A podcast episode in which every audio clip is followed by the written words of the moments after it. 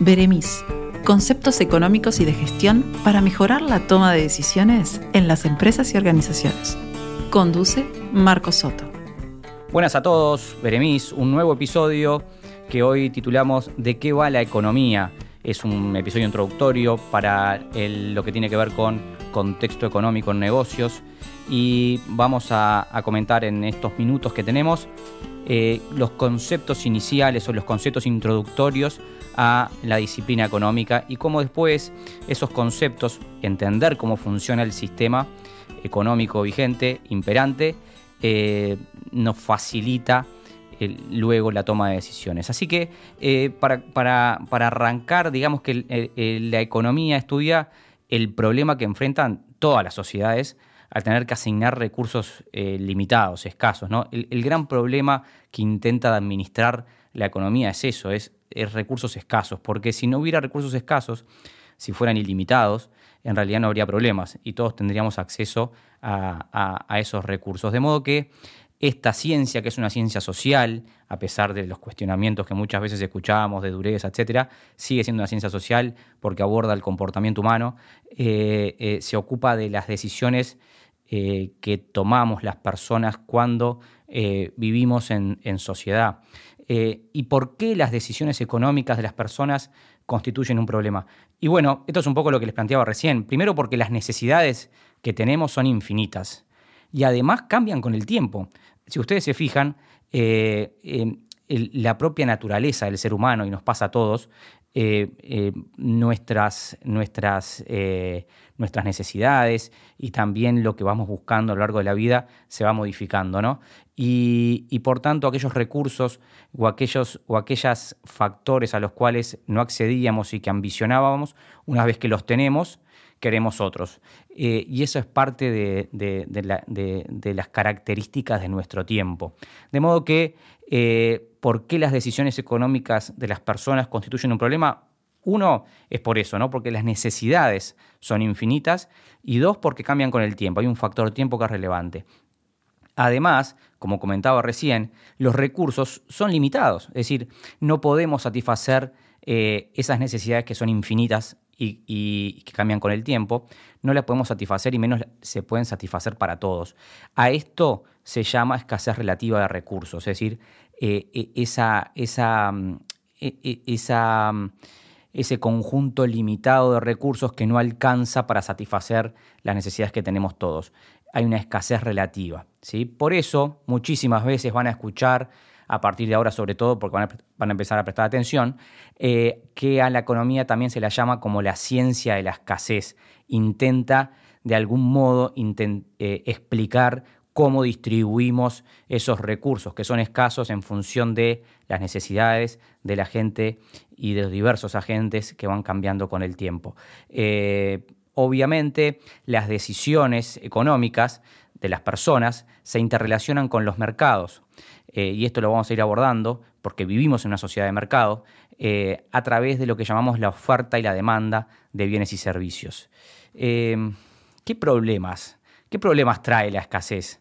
Y bueno, eh, la, la, escasez trae, trae en principio muchísimos problemas porque, para empezar, trae el conflicto de, pelear por esos recursos escasos, ¿no? de, querer apropiarse de esos recursos escasos y cómo las sociedades o los acuerdos sociales, muchas veces eh, que no son explícitos, son implícitos, esos acuerdos de convivencia que las distintas sociedades tienen, eh, van solucionando o van administrando este conflicto de la escasez, este conflicto de cómo voy distribuyendo estos recursos que no alcanzan para todo ni para satisfacer a todas las necesidades. De modo que eh, esa escasez trae problemas y también es la fuente de valor. Eh, esto es un concepto muy claro, ¿no? Decir, eh, las cosas valen porque son escasas, porque si valen desde el punto de vista económico, porque son escasas. Si fueran hiperabundantes, no valdrían. Es decir, si hubiera una, una hiperoferta eh, en función de la demanda, el valor no, no, eh, caería o no tendría valor económico. ¿sí? Y ahí eh, nos vamos adentrando a, a que existen en la economía, en cualquier economía y en cualquier sociedad, diferentes tipos de bienes y también diferentes tipos de servicios que son la oferta y son, la, y son aquellos que luego se terminan demandando en la sociedad. Tenemos dos tipos de bienes o dos tipos de servicios muy concretos. Tenés los bienes que son libres y los bienes que son económicos, que es un poco lo que les planteaba recién en función a la escasez o en, función a que luego van adquiriendo ese valor económico. Los bienes libres, los bienes libres son eh, aquellos que son muy abundantes y, se pueden obtener sin pagar ningún tipo de precio. Y ahí ustedes dirán, che, pero qué bien libre y, no pago precio. Y bueno, hay, hay bienes que son libres y que no se pagan precio. Por ejemplo, eh, el agua del río, eh, o el aire. En fin, hay bienes que, que son libres y que eh, los seres humanos no pagamos por ellos. Y después están los bienes que son económicos, que son los escasos, ¿sí? Y, por ser escasos es que tienen un valor eh, y que eh, de algún modo accedo pagando un precio. Por ejemplo, obviamente, nada, tenés la lista sin fin de, de bienes económicos, pero cuando empiezan a ser de algún modo escasos, cualquier producto se te ocurra que está en la góndola del supermercado y vos tengas que pagar, eso es un bien económico de algún modo es, escaso versus la cantidad de demanda que existe. Y por tanto tiene un, eh, valor eh, intrínseco desde el punto de vista económico. La economía se va a ocupar eh, y nos vamos a ocupar del estudio de los bienes y servicios económicos, es decir, aquellos bienes que tienen un precio y que accedemos pagándolo. Los bienes libres no son parte de la ciencia económica. Por supuesto que este abordaje tiene dos enfoques y, ustedes habrán escuchado más de una vez el concepto de microeconomía y de macroeconomía. Bueno, eh, esos enfoques que son complementarios, la microeconomía analiza básicamente el comportamiento de las unidades eh, individuales o consideradas individuales, por ejemplo, los consumidores, por ejemplo, las empresas o, por ejemplo, los mercados. Eh, de modo que eh, la micro va a, ir analizando el comportamiento de estas unidades individuales y que eh, van asumiendo diferentes roles y diferentes comportamientos en la sociedad. Y la macroeconomía estudia el comportamiento de la economía en su conjunto, eh, visualiza el abordaje macroeconómico desde, desde, desde arriba, digamos, y, lo, aborda desde los grandes agregados, como por ejemplo el empleo global, el ingreso nacional, eh, la inversión, el consumo, el, el, gasto público, en fin, eh, aborda o estudia el comportamiento de las grandes variables económicas eh, desde, desde, una visión macro. Así que tenemos dos enfoques complementarios, la, macroeconomía y la microeconomía. La macroeconomía te va a responder, por ejemplo, eh, preguntas o va a intentar responder preguntas de, por ejemplo, por qué ocurrió una crisis o por qué subieron los precios y, y el desempleo o qué efectos tiene un déficit fiscal. ¿sí? por qué la economía está creciendo, es decir, típicas preguntas que te va a responder la macroeconomía. Y eh, la microeconomía te va a intentar responder preguntas de eh, cómo se modifica la demanda del arroz cuando aumenta de precio o por qué eh, o cómo impacta el aumento del boleto en la cantidad de boletos vendidos. en fin, es decir, te va a tratar de explicar efectos sobre determinados agentes, agentes individualmente considerados. Dos enfoques distintos que son complementarios, macro y microeconomía. Eh, y en función de eso, en función de, la macro y la micro, y también en función de entender a la economía como una ciencia eh, que trata la escasez, eh, aparecen aparecen o surgen los modelos económicos, ¿no? Que los modelos económicos lo que tratan es de simplificar la realidad de modo que podamos entender su funcionamiento, cómo funcionan la realidad, la, eh, realidad cómo funcionan las sociedades, eh, las sociedades obviamente basadas en el mercado. Hoy casi no hay sociedades que no, o economías que no, que no estén basadas en el funcionamiento del mercado. ¿no? Es decir, la inmensa mayoría de las economías del mundo están basadas en, el funcionamiento del mercado, en la oferta y la demanda, y cómo esto empieza a jugar eh, muchísimo. Eh, de modo que eh, tendremos allí lo, que, lo, que se va, lo que empieza a surgir del modelo económico como un modelo de flujo circular. Cuando hablamos de modelo de flujo circular, hablamos de, un modelo económico que en realidad tiene varios agentes y esos agentes económicos empiezan a ofrecer y a demandar recursos, a ofrecer y demandar eh, eh, producción. ¿sí? Y, y, ustedes si se tienen que poner a pensar cuáles son esos agentes ofreciendo y demandando, obviamente nos vamos a encontrar primero con, y, el orden es, antojadizo, eh, nos vamos a encontrar primero con los hogares, ¿no? que, es, es como la unidad productiva más, más sencilla. Y, allí tendremos a los hogares que son eh, que ofrecen qué tipo de factor productivo. Y bueno, los, los hogares van a ofrecer eh, el factor productivo trabajo, que es, es, uno de los factores principales que tiene la economía, es decir, dentro de los hogares tendremos gente dispuesta a trabajar, dispuesta a producir, dispuesta a vender su tiempo que es, es nuestro recurso escaso por excelencia, el tiempo se nos acaba, se nos va y nosotros eh, una parte de ese tiempo eh, la vendemos a quien decide de algún modo demandarlo. Eh, por tanto, que los hogares van a ofrecer su trabajo, van a ofrecer también capital, las familias que pueden tener capital lo van a ofrecer al mercado y, y también aquellos que tengan la posibilidad de tener tierras eh, aquellos hogares, aquellas familias que tienen tierra, también eh, la ofrecen a la economía para que sea un factor eh, de producción. Todo esto los hogares lo ofrecen, lo ofrecen a lo que llamamos el mercado de factores, ¿no? es decir, tanto el trabajo como, el capital y la tierra son ofrecidos a ese mercado imaginario de factores que quien demanda quién demanda ese, esos factores y bueno, básicamente las empresas. Las empresas que terminan pagando salarios, que terminan pagando alquileres o arrendamientos a mi, a mi campo, a, mi, a, mi, a, mis bienes. Eh, y también que pagan beneficios en caso de yo ser propietario de ese capital. De modo que eh, en ese mercado de factores donde los hogares ofrecen sus recursos, quien demanda esos recursos terminan siendo las empresas, para producir, para modificar, para transformar.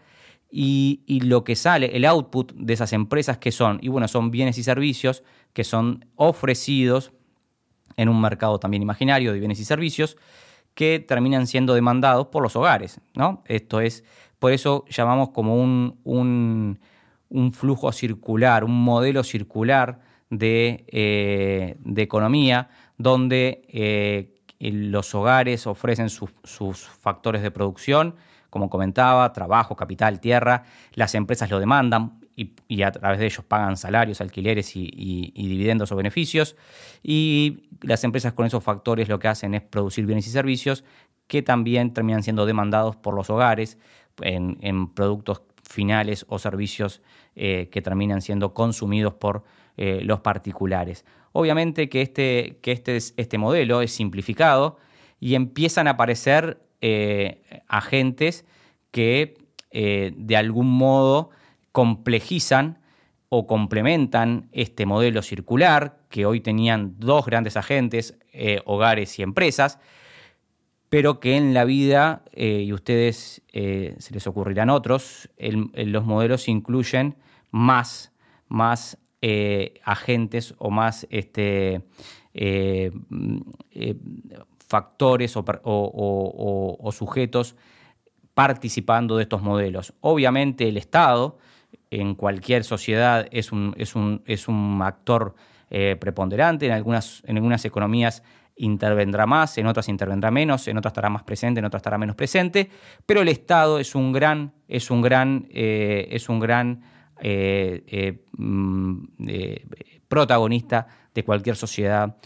moderna. ¿Qué hace el Estado o, qué rol económico tiene el Estado? Y básicamente empieza a intervenir en, estos, en este modelo que les comentaba. Básicamente En el mercado de bienes y servicios, el Estado compra, es un gran demandante de bienes y servicios, las compras del Estado, el gasto público, que el gasto público, eh, digamos que puede dividirse en dos. Uno es efectivamente estas compras del Estado, que el Estado realiza a empresas particulares, ¿sí? cuando llama a licitación, por ejemplo, etcétera, etcétera. Y también el gasto público van a ser transferencias. ¿Esto qué quiere decir? Devoluciones monetarias que el Estado realiza a las familias, a los hogares. De modo que eh, el Estado tiene dos grandes eh, egresos, si se quiere, en esto de eh, demandar u ofrecer factores o recursos en la economía compras del Estado y transferencias monetarias. ¿Y cómo, y cómo se financia o, cómo lo hace? Y bueno, obviamente ustedes lo saben porque, porque de algún modo eh, eh, tienen que cumplir con las obligaciones tributarias. Eh, el Estado recauda sus impuestos y con eso hace caja. Debe ser el principal, la principal fuente de ingreso de cualquier Estado, el, cobro de los impuestos a través de su política tributaria.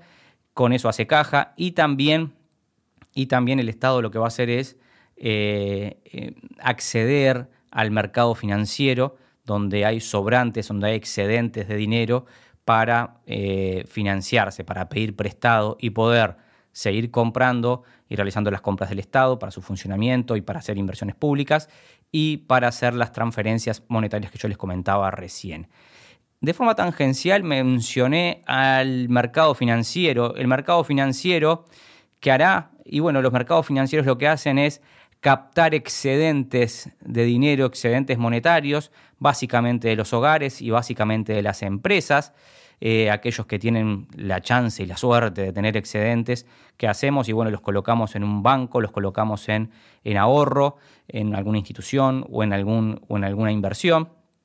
Y con ese dinero, las instituciones financieras lo que hacen es dar préstamos, ¿no? Es decir, dan crédito a aquellos que están con una carencia de esos fondos. Por tanto, a los mercados financieros muchas veces también se los conoce como de intermediación financiera, porque están en el medio entre, entre aquellos que tienen excedentes eh, de fondos y aquellos que tienen eh, las necesidades. Y en el medio está el banco que cobrará eh, un spread o, una, o un margen de tasas de interés Básicamente, bueno, obviamente cuando depositamos allí nos paga con suerte alguna tasa y cuando pedimos un préstamo nos cobra una tasa que es mayor a la que paga y ahí está la rentabilidad natural eh, o, el génesis de la rentabilidad de los mercados financieros.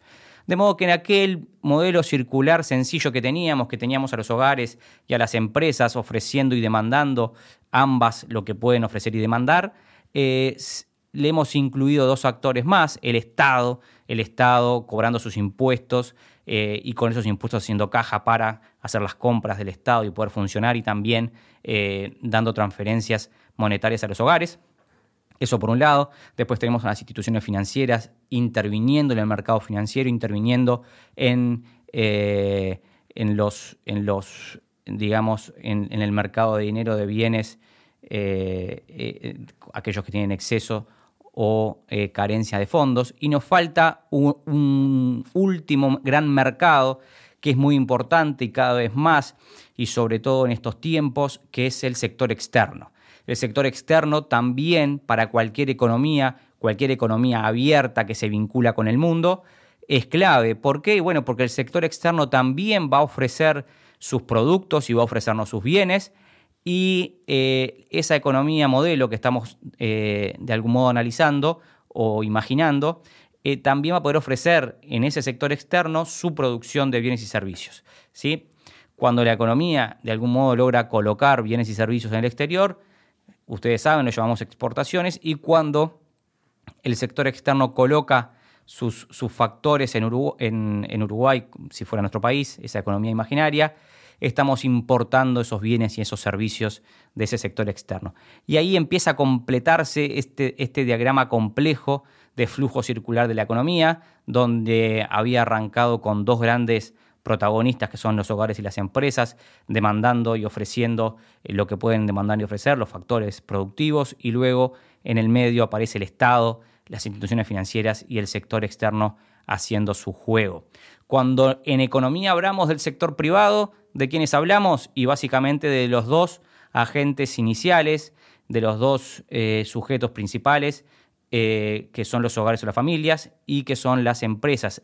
Esa es la síntesis del sector privado, que se vinculan con los otros, eh, como ya hemos visto, de una forma simple y natural.